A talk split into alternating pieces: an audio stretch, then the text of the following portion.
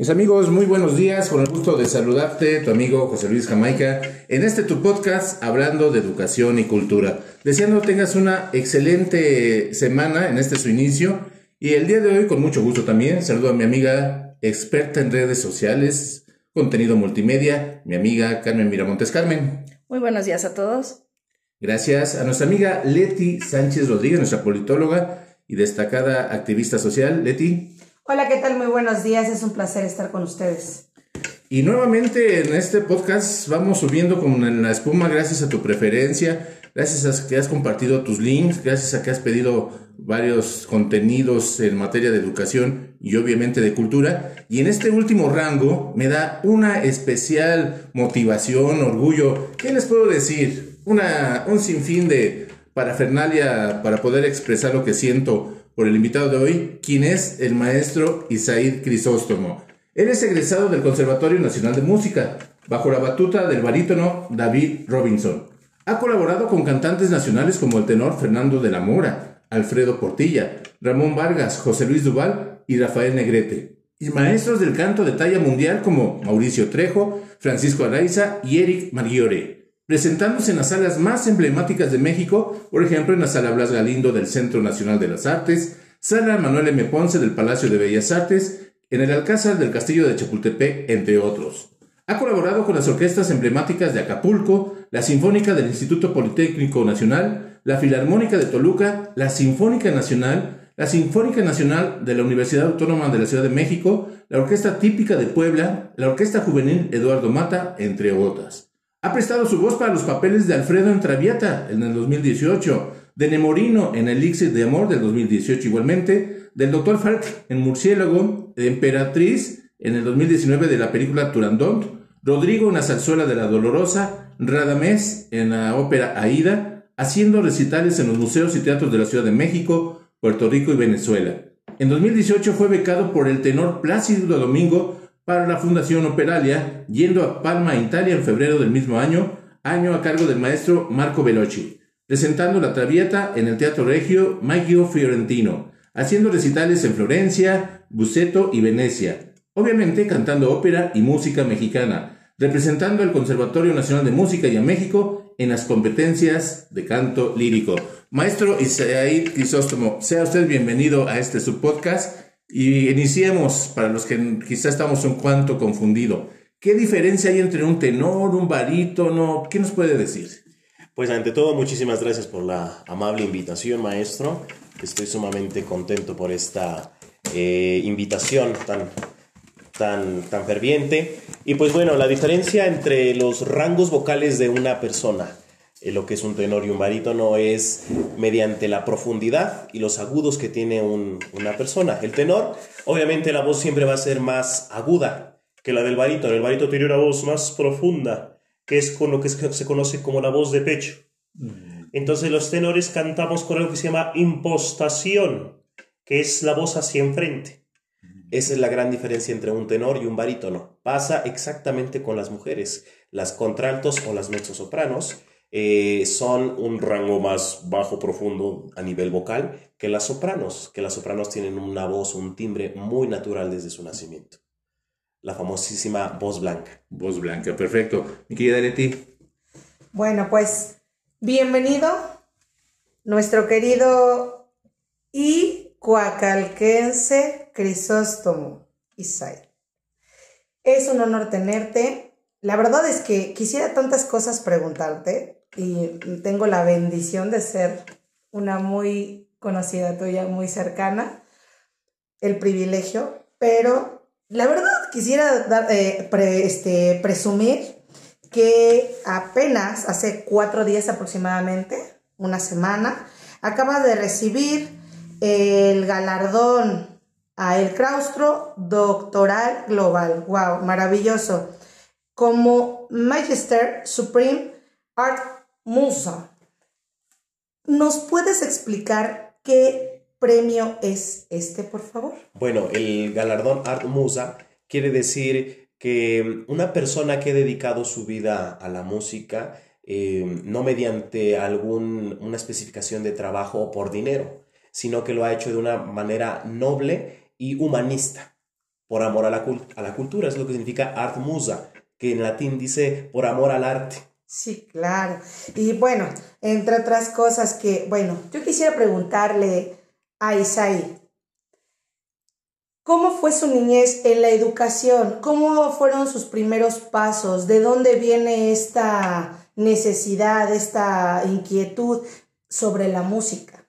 Bueno, pues yo nací aquí efectivamente en Coacalco. Yo recuerdo que cuando iba a la primaria, que era la, la, que está aquí en, en, Dalias, que es la eh, que es una primaria que yo le tengo muchísimo cariño porque ahí fue donde yo empecé a encontrar mis acercamientos con la música, ya que teníamos un maestro de, de, de, de música que nos daba flauta. Entonces mis primeros acercamientos fue con eso como a los 8 o 9 años. A los 11 años yo voy a un concierto con mi papá en Palacio de Bellas Artes. Yo no sabiendo lo que era la música realmente, lo que era el canto, eh, escucho a mi papá ensayar con, eh, con algunos cantantes de más y yo dije, yo quiero hacer eso. Yo quiero estar ahí un día parado y cantar como mi padre. Entonces, desde muy pequeño mi abuelo, que también es pianista, que nos ha dedicado eh, pues su tiempo para que nosotros aprendamos el, piano, el, arte de la música, nos empezó a incluir desde muy, desde muy pequeños con eso. Fue algo muy bonito porque en los cumpleaños, en las navidades, pues imagínate cantar las mañanitas a voces o con el piano, entonces era algo totalmente eh, fuera de lo común, fuera de lo común, entonces esos fueron mis primeros acercamientos con la música.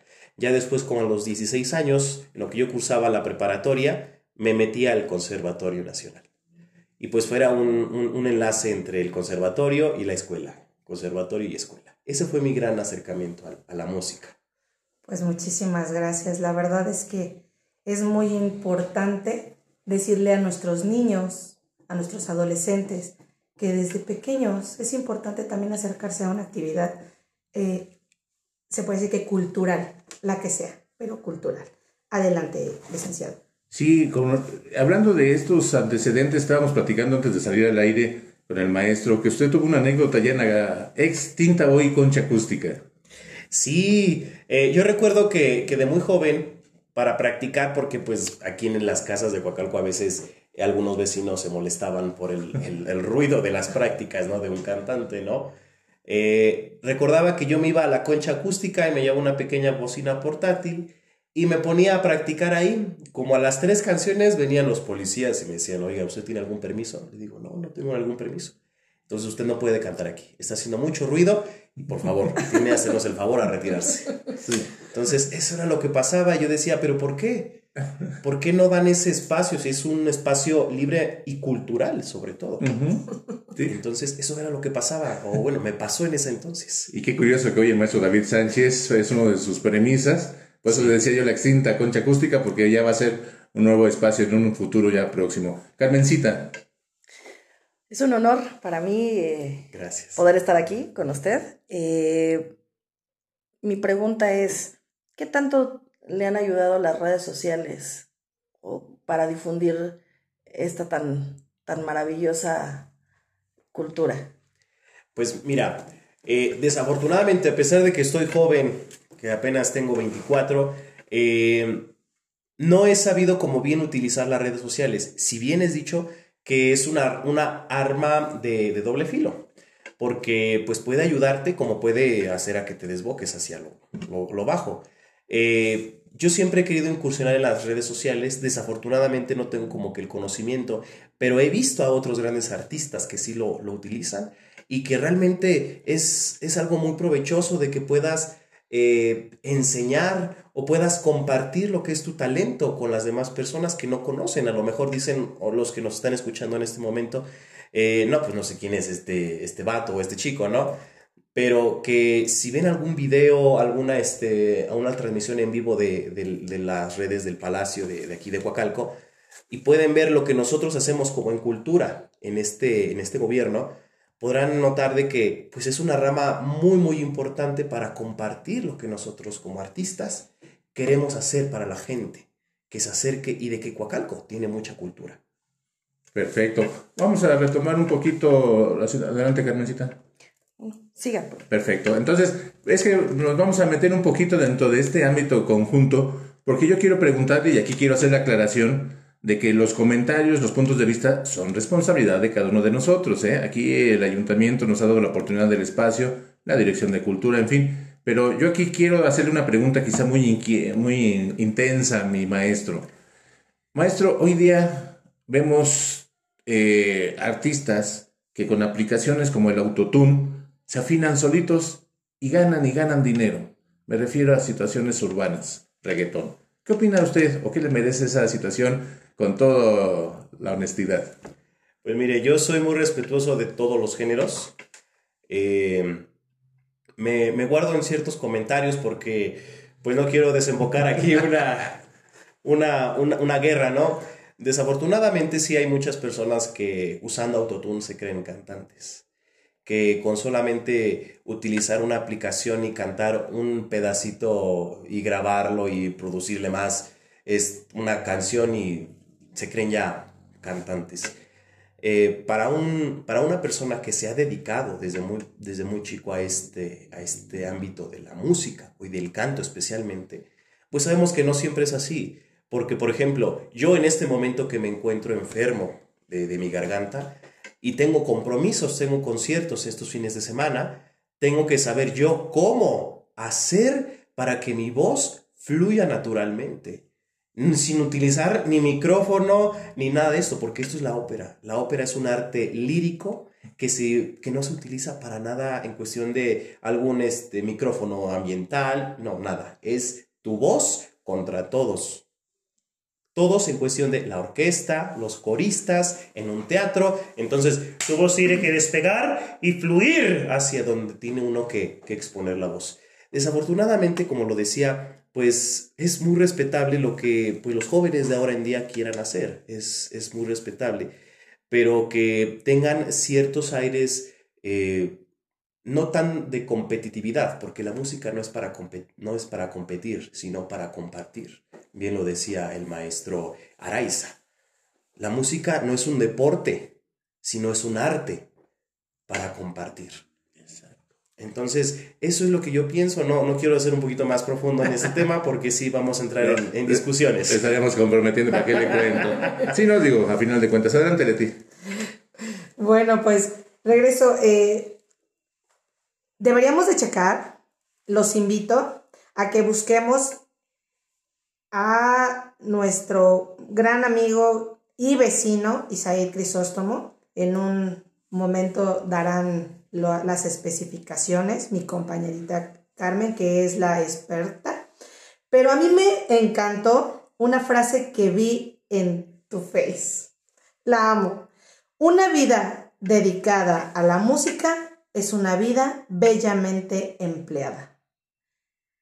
¿Qué tan, qué tan profundo puede ser para Isaí esas palabras del grandísimo tenor Luciano Pavarotti?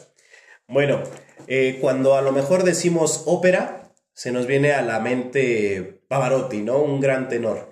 Y es exactamente eso que decía el maestro, que una vida bellamente empleada a la música. Es una vida eh, que lo ha dado todo, porque si bien sabemos que cualquier carrera, hablemos de cualquier carrera, es muy celoso el, hecho de que uno se entregue totalmente a su carrera.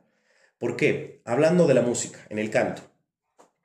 Si yo ahorita me dedico a cantar eh, ranchero, a cantar algo de regional, que también me gusta, pero que no está mi voz dedicada a eso, pues se hace, se hace celoso el instrumento, ¿sí me mm, Se hace celoso, porque la música dice, la voz más bien el instrumento, sabe de lo que tú eres capaz de hacer, pero estás desviando, desviando tu instrumento a algo que no es a lo mejor lo tuyo al 100%. Entonces, es por eso que, que, Pavarotti decía eso, una vida dedicada a la, a la música es una vida bellamente empleada. Es por eso que yo he dedicado la mía. Porque Pavarotti era, era chef, era maestro, era pintor. Pero ¿qué hizo? Él dedicó al 100% su instrumento a la ópera. Wow. Perfectísimo, maestro. Carmencita. Bueno, pues yo los voy a invitar a que vayan a los cursos de canto que está impartiendo el maestro en Casa de Cultura, eh, que está ubicada en Avenida Hidalgo. Y también los quiero invitar a que lo sigan en sus redes sociales. Aparece en Facebook como Isaid Crisóstomo Tenor. Eh, síganlo, de veras es una persona, digo, no tenía el gusto de conocerlo en persona, pero revisando, estalqueando, que es lo mío, eh, es increíble ver el talento que, que tiene y la experiencia a su corta edad. Exactamente, y sobre todo, maestro, ¿qué le puede decir a los jóvenes, como decía Leti, el apasionamiento por lo que hay que hacer en la vida? Porque yo veo ahorita platicando, créanme, ¿eh? No es porque me jacte o por servilismo delante de él, pero platican ustedes con el maestro y es una inyección de vida, de empatía, de optimismo. Imagínense escucharlo cantar. Se pone uno la piel chinita. En fin, les voy a, recomendar ampliamente que lo sigan en sus redes sociales. Pero, ¿qué les recomendaría a los jóvenes? Pues miren, eh, algo que es muy cierto que me decía mi padre y que lo llevo muy presente es que sin amor sin pasión y disciplina, no puede haber absolutamente nada. Entonces, si nosotros hacemos las cosas solamente por hacerlas sin tener pasión, sin tener amor hacia las cosas y sobre todo no disciplinarse para hacerlo constantemente, no podremos lograr nada. Ese es el reto que, que muchos jóvenes eh, pues quieren hacer, ¿no? El, ah, yo quisiera ser un gran eh, cantante en este caso, quisiera yo ser un gran abogado, quisiera ser una, una persona de gran renombre, pero no están a veces dispuestos a tener esa disciplina, ese amor, esa pasión. Y que sobre todo no tienen ese tiempo. Y que el tiempo es algo muy, muy importante en la vida de cualquier humano, porque es algo que se va y ya no vuelve. Bien decía el maestro Juan Gabriel, ¿no? El tiempo se va y ese ya no vuelve. Entonces, ahorita tenemos que tener esa disciplina. Es eso, disciplina, amor y pasión para hacer las cosas. Solamente es eso. ¿Qué lo motiva ya que se acerca el 14 de febrero? ¿Qué es pues para usted el concepto del amor tocando el tema? Pues bueno, el amor es algo de lo cual decía el maestro Plácido Domingo una vez que lo escuché en un, en un concierto, decía, el amor es algo que jamás, jamás será reemplazable. ¿Por qué? Porque es un sentimiento puro. Decía, hasta que no lleguen los robots y nos empiecen a quitar nuestros trabajos, nosotros tenemos que, impartir eso con la música. Ese amor, ese sentimiento. Si de bien, de, de dolor se canta, cuanto más del amor. Entonces tenemos que tener esa empatía, ese cariño hacia con la gente y compartirnos todo eso que nos inyecte, eh, si vamos a estar con alguien en este día tan especial, o si vamos a estar solos, también disfrutar de ello. Que nunca nos falte esa parte, esa parte que nos hace humanos, el amor. Y el amor. Leti. Pues yo concluyo dándote las gracias. De verdad que siempre es un gusto platicar contigo voy a abrir mi corazón y decirte, te amo amigo, de verdad eres impresionante como ser humano, eres un ser humano valioso, único e inigualable. Te doy las gracias porque nos hayas acompañado, nos hayas compartido y que nuestros pequeñitos, adolescentes, adultos, no, nunca termina el tiempo. Pero si empezamos a construir desde pequeñitos, los, el ámbito social, yo siento que cambiaría muchísimo. El ámbito social enfocado bien a la cultura, a la educación, sería un diferente futuro. Muchísimas gracias, Cris. No, al contrario.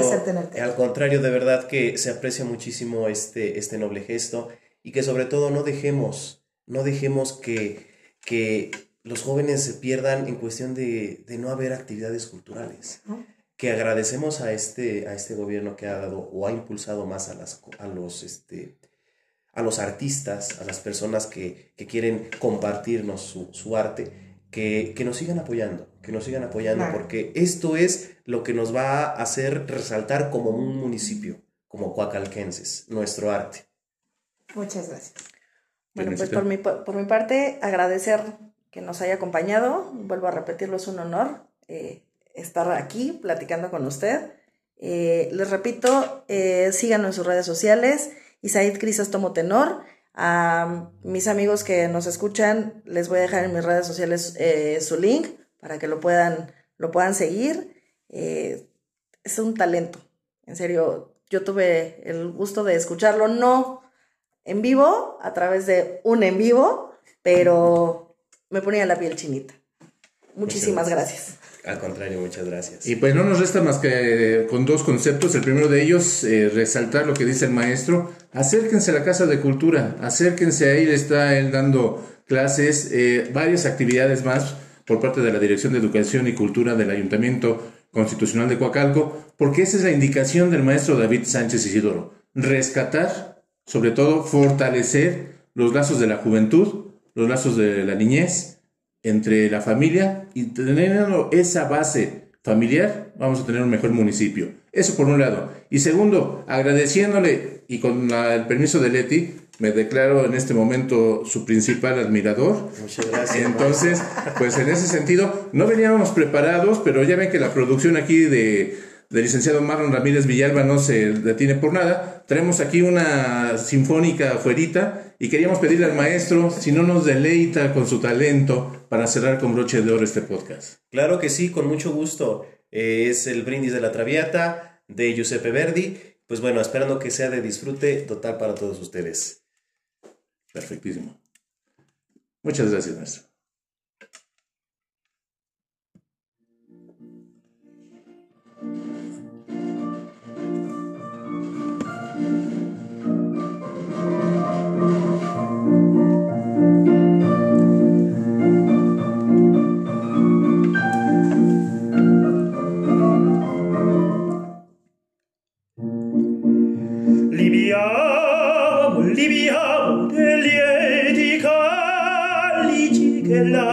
danza e fiora e l'allo uccello uccello l'ora si riavuta li viavo e volci previdi che suscita l'amore poiché quell'occhio al cuore ogni possente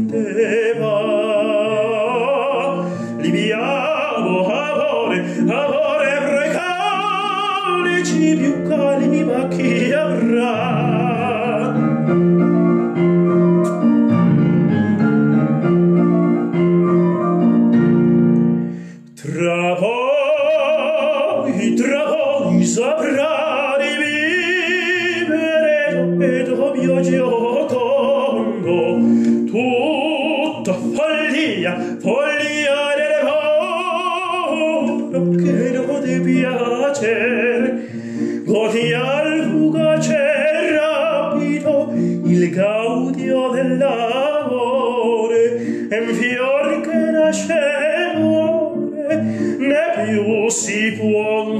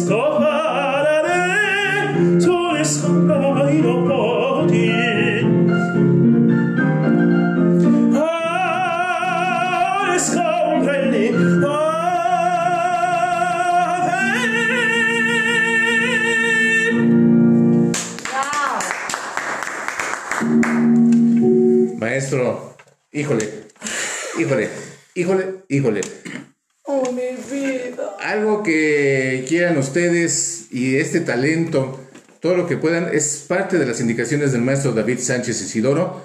Eh, agradecemos la producción del licenciado Marlon Ramírez Villalba, la producción ejecutiva de la licenciada Frida del Carmen Sánchez Paredes. Maestro, un mensaje final, por favor. Pues bueno, eh, para todos que a los que quieran incursionar en el, en el arte de la cultura, que nunca se desanimen.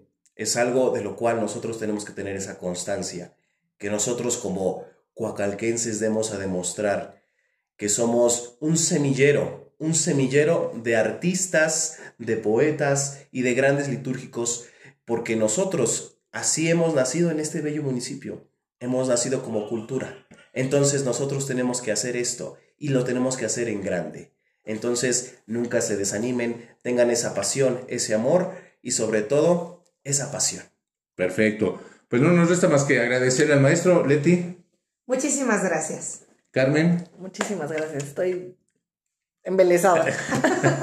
Y su servidor José Luis Jamaica, haciéndote la invitación, este y todos los días lunes a partir de las 9, publicamos todo nuestro podcast, hablamos de educación y cultura por Spotify y por las diferentes redes sociales, Facebook, Instagram próximamente. Gracias, a nombre del maestro David Sánchez Isidoro, que tengan ustedes una excelente semana. Buen día.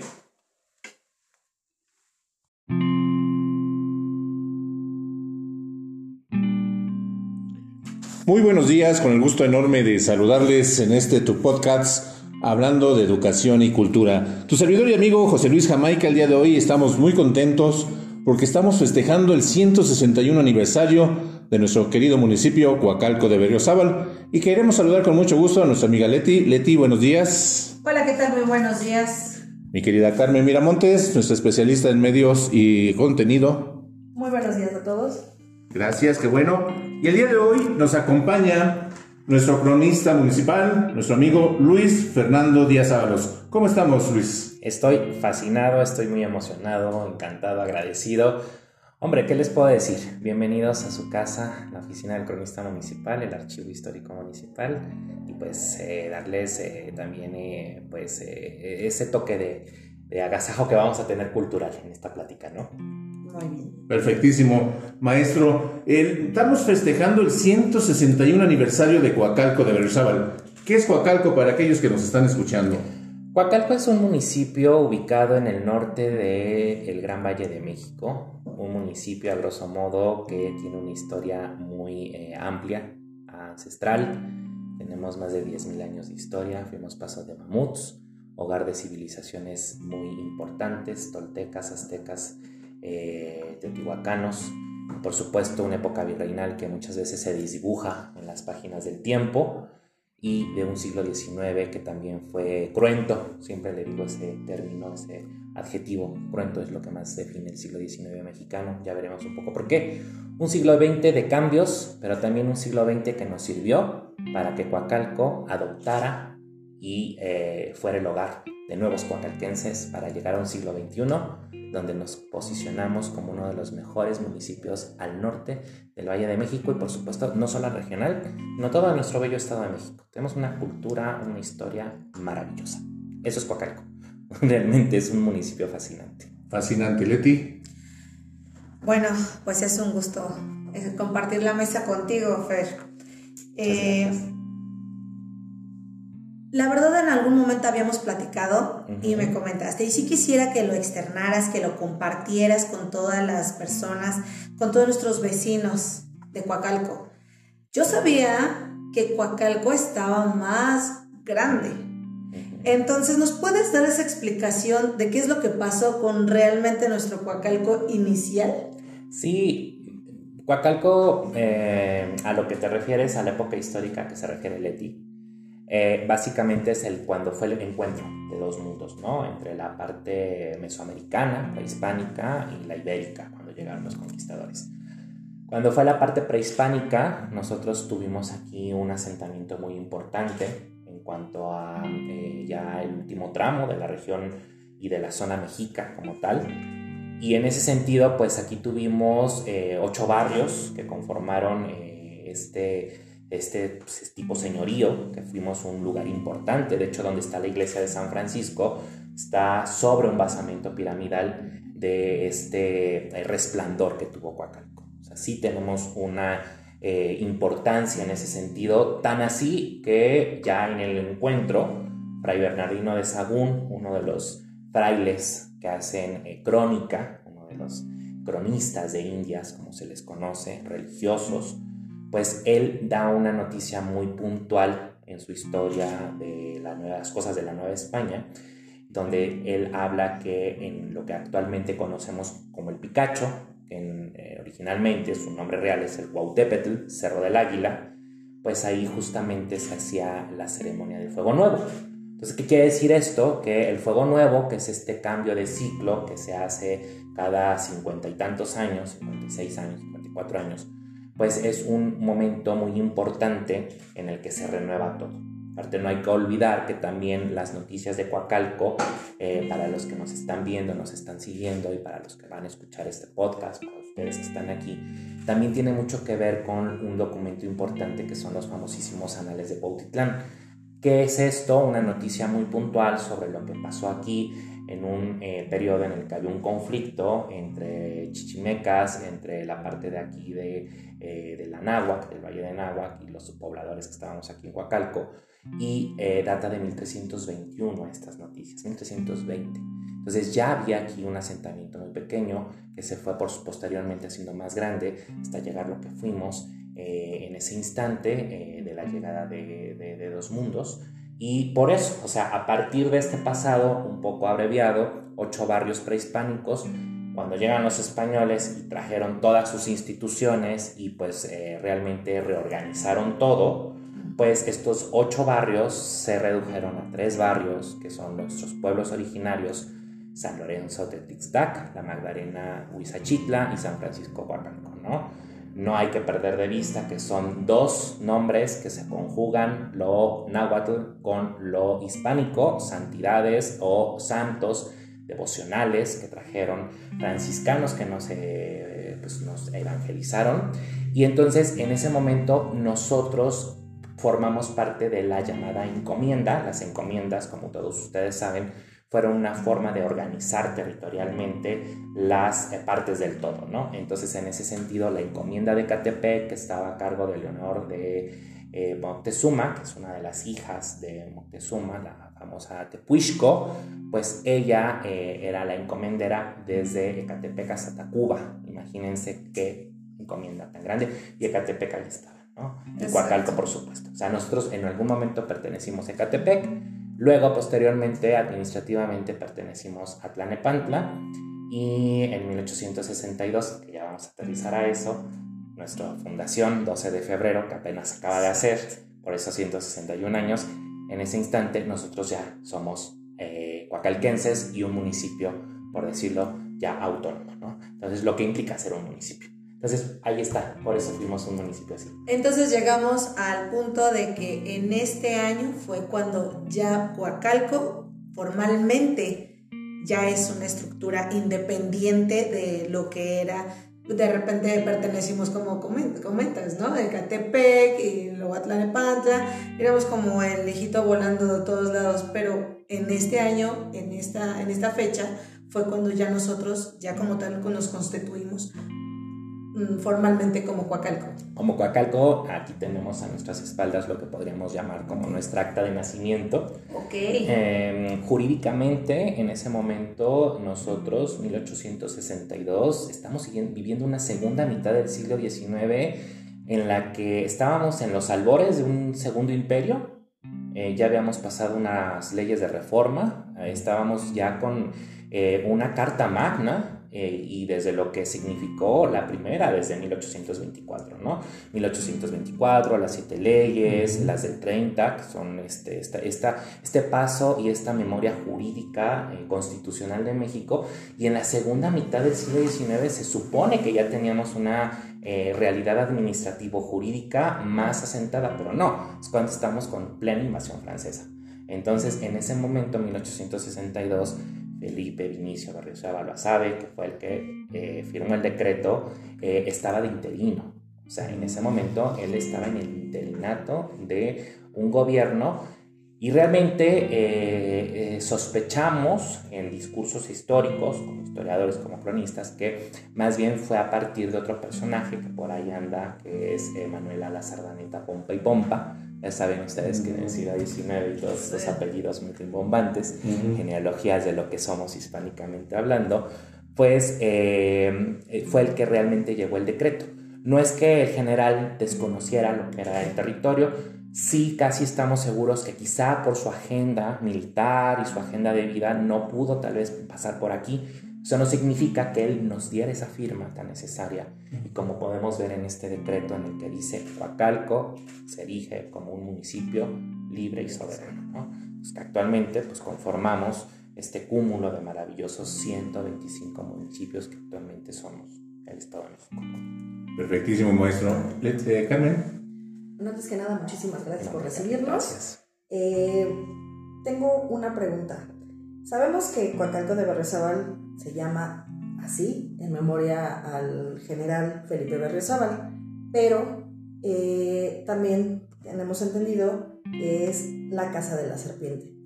¿Me podrías explicar por qué se llama así? Claro que sí. Coacalco es un vocablo de origen náhuatl eh, en el que se conjugan este, varios elementos dentro de la estructura gramatical de la propia palabra, ¿no? Coatl, serpiente, cali, casa.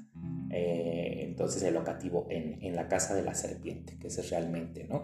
Aparte es bien interesante porque para los pueblos prehispánicos la serpiente es justamente eh, un elemento de sabiduría también. Y no, no es raro, ¿eh? porque no es, eh, es un elemento también de sabiduría para otros, eh, otras culturas de, del orbe, como los griegos, ¿no? La serpiente también tiene algo que ver con ello. Pero en nuestra realidad mesoamericana y lo que significó la serpiente, también como una deidad, bueno, que, que era Quetzalcoatl, más que una serpiente emplumada, ¿no?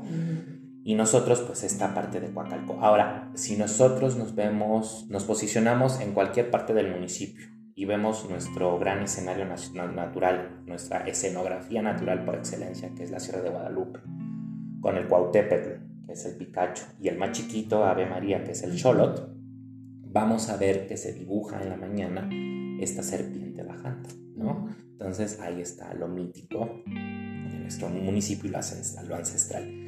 Lo de ponerle apellido a los municipios es muy decimonónico, muy del porfiriato, en el que se enarbolaban, obviamente, a estos héroes de la reforma, estos héroes liberales, en el que se ponía eh, justo como un homenaje a ellos.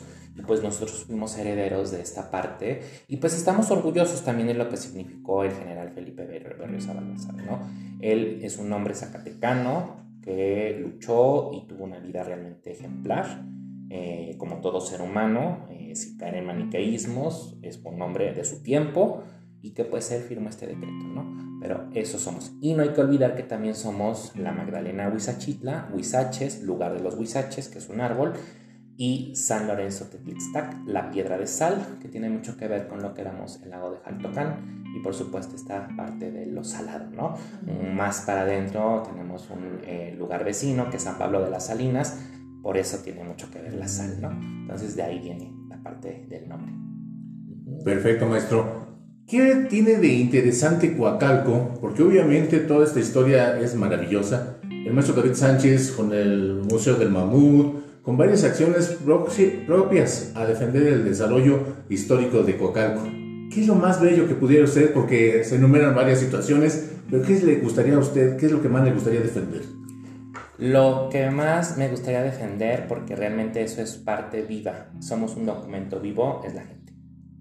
La gente es lo que hace al municipio.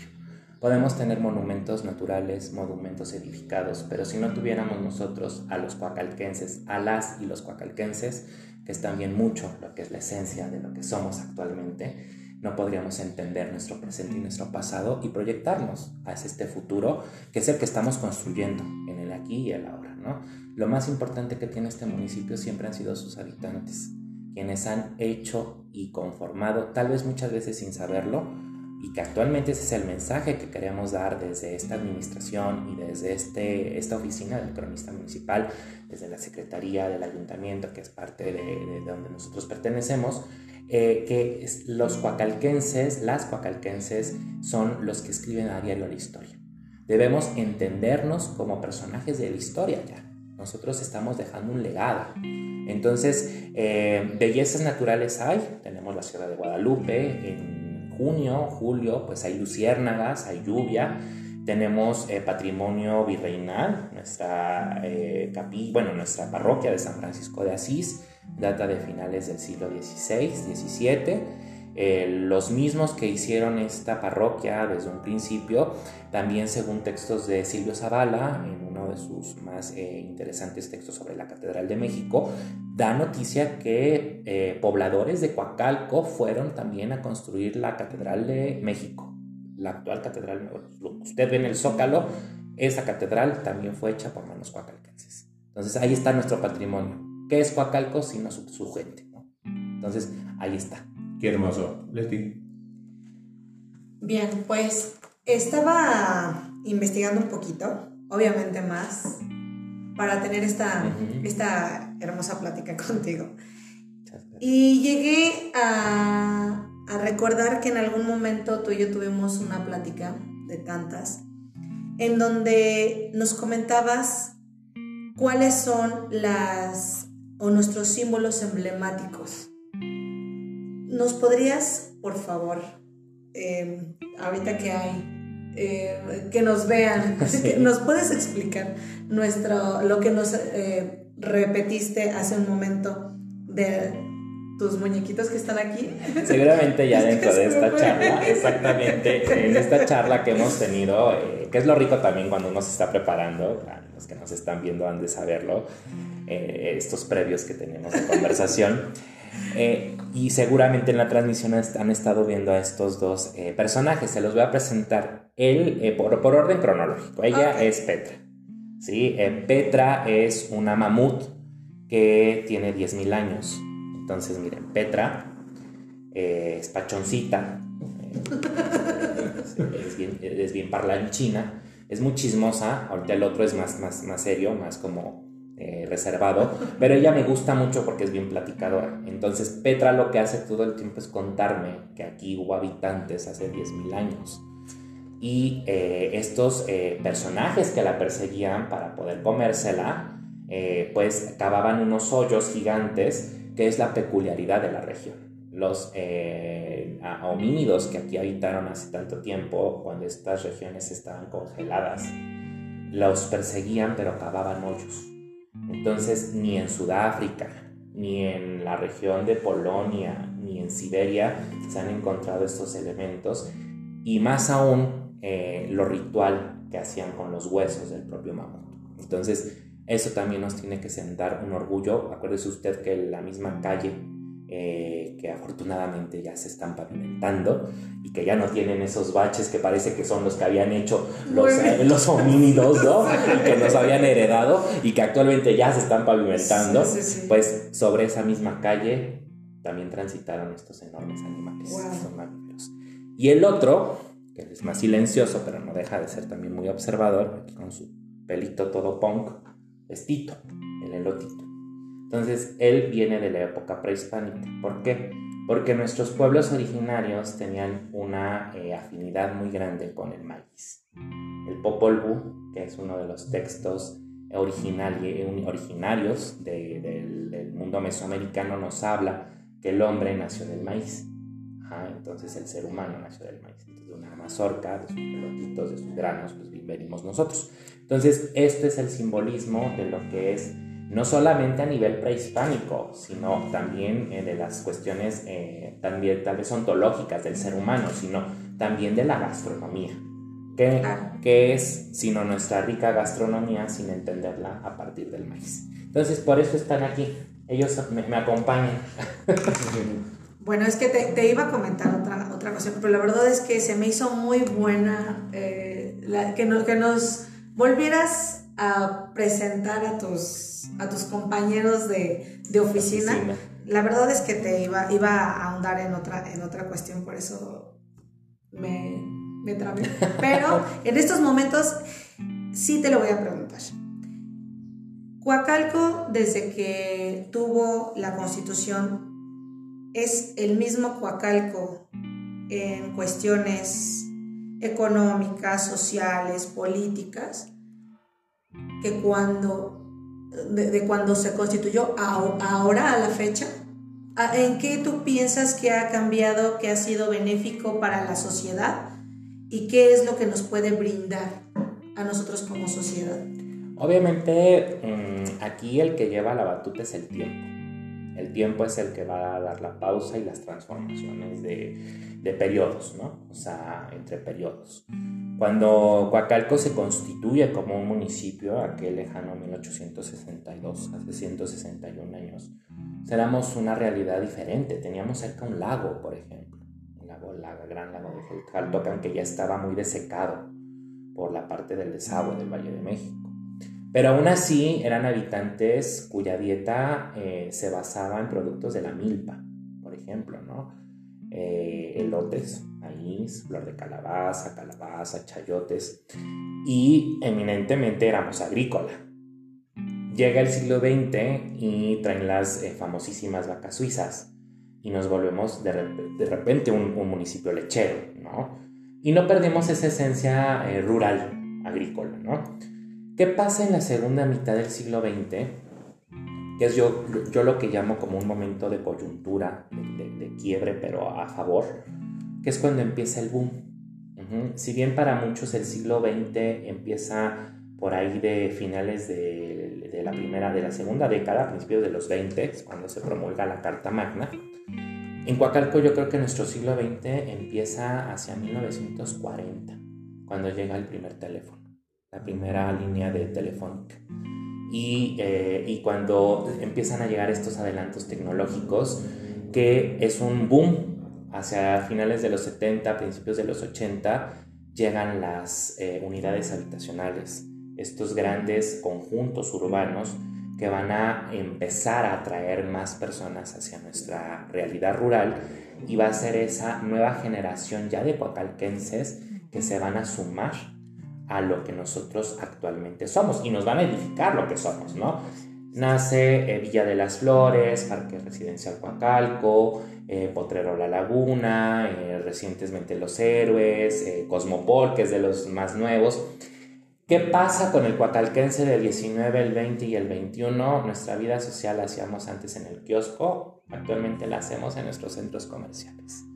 Esa es nuestra realidad también. Somos un municipio también eminentemente comercial. No somos tan industrial, pero el coacalquense ya se, ya se queda aquí a consumir. Entonces, nuestra dieta ya cambió, por supuesto. Ahora ya somos una dieta diferente. Hacemos vida diferente, pero ya la hacemos en nuestro municipio. Ya también ya no nos tenemos que desplazar tanto. Entonces, también eso es lo que nos hace, nos hace tener un sentido de pertenencia y esa identidad. Entonces, esa es la diferencia quizá se puede ver muy abismal, leer muy abismal, pero no es tan abismal, si lo, si lo vemos desde realidad, realidades, ¿no? Sí, claro. Perfectísimo, realmente. Bueno, pues eh, en redes sociales, ¿cómo podemos encontrar parte de nuestra historia de Coacalco? Pues lo principal, eh, obviamente, son las publicaciones que se hacen a través de las redes del municipio. Pero también hay que dejar de leernos entre coacalquenses, ¿no? O sea, si nosotros sabemos que aquí tenemos esta gran comunidad y lo que día a día nuestra cotidianeidad eh, pasa, sabemos que hay muchos problemas como en todos lados, sí, pero también tenemos una vida y un municipio que vivimos y gozamos todos los días, ¿no? Así como esas partes que compartimos, que hay veces pueden ser un poco, eh, pues no tan agradables, muchas veces y la mayoría de las veces compartimos y es la invitación que hacemos a que compartamos nuestro patrimonio, ¿no? Nuestro patrimonio histórico, edificado, nuestro patrimonio natural, nuestras actividades, ¿qué hacemos, no? Niños en las escuelas que nos visitan mucho aquí para preguntarnos, pues qué interacción, ¿no? Leyendas, sobre todo esa parte de las leyendas que tenemos, todos tenemos algo que contar de nuestra comunidad. No porque seamos pueblos originarios San Francisco, San Lorenzo, la Magdalena, Quiere decir que sí, si bien tenemos una historia un poco más amplia eh, hacia atrás en el tiempo, pero las unidades y los conjuntos urbanos, las colonias, tienen cosas que contarnos. Fotografías de cuando llegaron, cuando se puso la primera piedra, cuando se renovó la escuela, por ejemplo, con ahorita esta maravillosa iniciativa de arcotechos, ¿no? ¿Cómo era tu escuela antes? ¿Cómo es la, la escuela actualmente? Ya son testimonios de nuestra historia.